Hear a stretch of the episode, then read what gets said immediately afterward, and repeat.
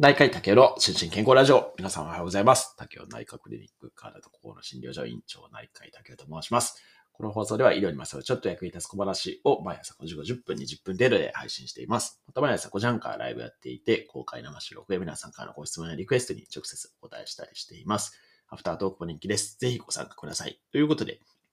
今日はですね、診療内科医っぽいお話をちょっとしてみたいと思うんですけれども、きっと役立つ解決志向アプローチを超ざっくり解説しますということで、いや、これね、ちょっと今日これの話をしようと思ったのは、あの、先日のまあ、てか私一応心療内科医もしてるんですけれども、先日の診察の中でですね、まあ、解決志向アプローチを結構ね、あの、真剣にというか、あの、やったことがありまして、で、これ、ボイシーの中でよく考えたら配信していなかったなという気がしまして、なので、ちょっと今日の配信はこの解決志向アプローチについて、まあ、超ざっくりですけれども、お話してみたいなというふうに思った次第です。で、これですね、必ずしもね、こう、患者さんだけではなくって、まあ今日ご紹介するサイトもそうなんですけれども、普通のね、日常生活でも活かしていけるかなというふうに思うので、ぜひ最後までお聞きいただけたらと思います。で、その前にですね、まあそもそも、あの、この放送で、えー、初期から聞いていただいている方はよくご存知だと思いますけれども、診療内科っていうのは、まあ、内科の一分野なんですけれども、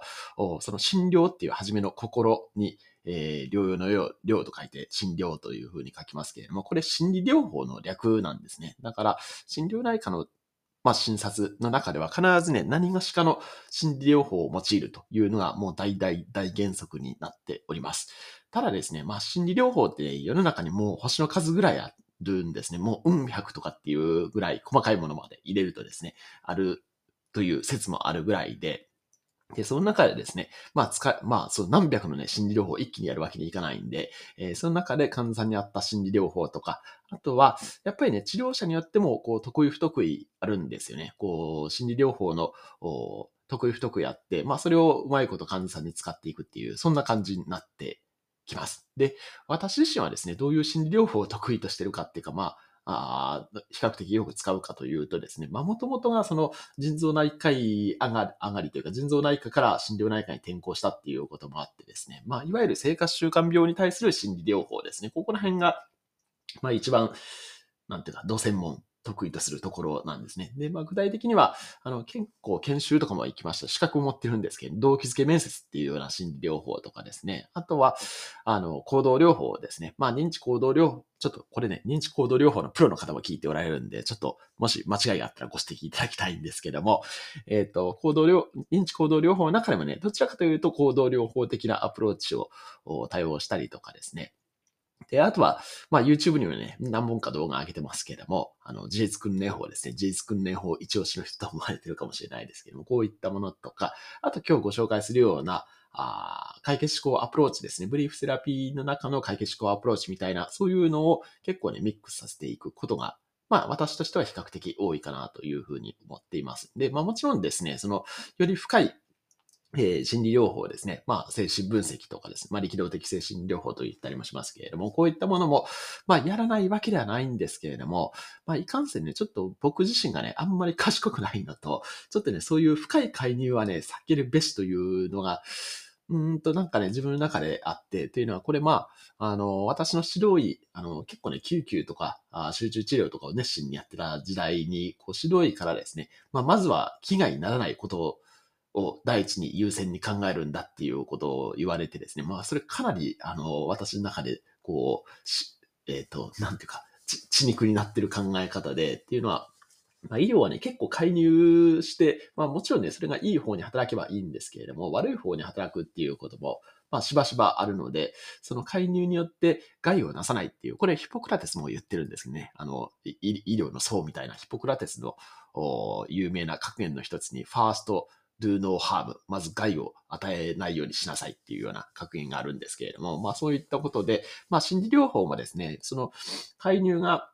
あの、深いものから、まあ、浅いって言うとちょっと語弊がありますけど、そこまでね、こう、真相に至らない介入っていうのもあって、まあ、今ね、まあ、手術とかでもそうですけれども、より低侵襲の時代じゃないですかって私は思ってるんですけれども、低侵襲手術とかってね、最近トレンドですけれども、はい、そういう感じで、まあ、心理療法に関しても、まあ私自身がね、ちょっとあんまり深い介入を好まないっていうところもあって、あとはその生活習慣病とかに対しては比較的、こう、普通の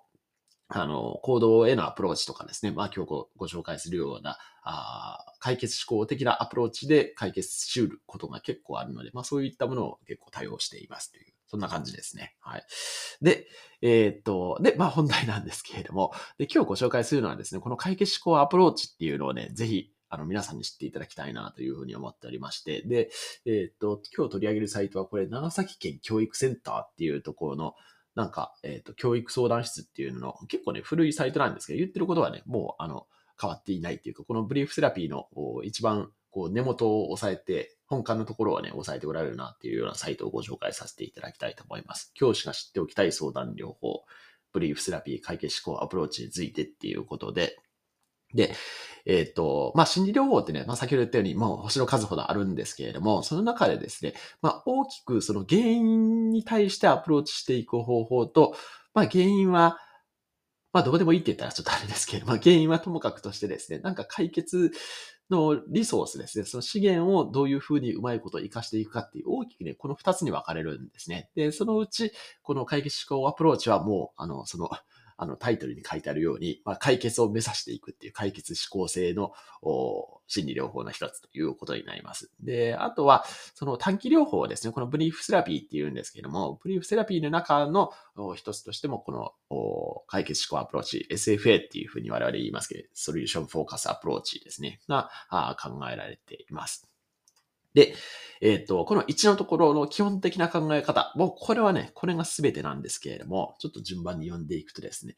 えーまず一つ目。変化は絶えず起こっており、必然である。変化は多様な理由、方向から生まれる。2、小さな変化が大きな変化につながる。3、解決について知る方が問題や原因を把握することよりも有用である。4、えー相談者は彼らの、えー問題解決のためのリソース、かっこ資源を持っている。相談者こそが解決のエキスパートであるっていう、この4つがですね、まあ基本的な発想なんですね。まあこれ言われたらね、まあそれはそうですよねっていう感じじゃないですか。で、まあ特に、この3番目ですね、問題とか原因をね、まあ把握とか特定できたとしてもですね、それをどうしようもないこととかってあるじゃないですか。例えば、何でもいいですけど、まあ、あの、職場環境で上司が、ああんまり、あの、それが合わない人なんですとかですね。まあ、これ、あの、もう移動するしかないみたいな、そんな感じの状況とかってよくあると思うんですけれども、そうではなくて、その、何らかの、こう、課題解決のためのリソースを本人の中から見出していこうっていうのが、この基本的なコンセプトになっています。で、えーで、まあ、この SFA ですね、解決思考アプローチの3つの中心哲学っていうのがあって、これがね、私秀逸だなと思って、これ見たときにね、すごい衝撃を受けたんですけれども、非常にシンプルです。えっ、と、ルール1、3つのルールしかないんですけど、ルール1、もしうまくいっているなら、それを直そうとするな。ルール2、もし一度でもうまくいったのなら、またそれをせよ。ルール3、もしうまくいかないなら、何か違ったことをせよっていう、超シンプルじゃないですか。これ考えた人天才と思ったんですけども。はい。まあ、これ本当にその通りですよね。で、えっ、と、まあ、冒頭にも言ったように、日常生活の中でもですね、なんかうまくいかないこととかですね、まあ、うまくいってることももちろんあると思うんですけれども、だから、うまくいってないことには何らか理由があるんですけれども、まあ、その理由探しはね、とりあえず置いておいて、なんか違うことをするっていうですね、はい。これはいいかなというふうに、非常に思いますし、まあ実際ね、これでね、結構短期決戦でね、良くなるっていう方もね、いらっしゃいます。はい。で、まあ、これがね、中心哲学で、もうこれが全てなんですけれども、実際にね、まあ、いろんな、こう、SFA の技法っていうのがあって、その中でね、3つぐらいがこの下のところに書いてあって、まあ、1つがこの例外探しですね。えっ、と、その、常にそういうわけじゃないよねっていうような例外探しとか、あと、スケーリングクエスチョンって言って、こう、数字で表してもらって、で、数字をこう少し高めていくにはどうしたらいいかっていうのを一緒に考えたりとかですね。あとは、コーピングクエスチョンって言って、えーどういうふうにこう対処してきたかっていうのを聞き取っていくことで、えーその対、その、その方の中にある、こう、リソースをね、え資源を引き出していくっていうような、そんな方法もあったりしますけれども、まあ、これね、あの、詳しくは、まあ、この下の書籍に書いてある、参考文献のところに書いてある書籍とかですね、あと森先生の書籍とかね、非常にいい書籍が多いので、一度興味があればご覧いただけたらいいかなというふうに思います。はい。ということで、今日は解決思考アプローチについて、超ざっくりですけれども、解説させていただきました。何かのお役に立てば幸いです。ということで、今日も幸せな一日でありますように、お相手は第1回の竹でした。興味津々。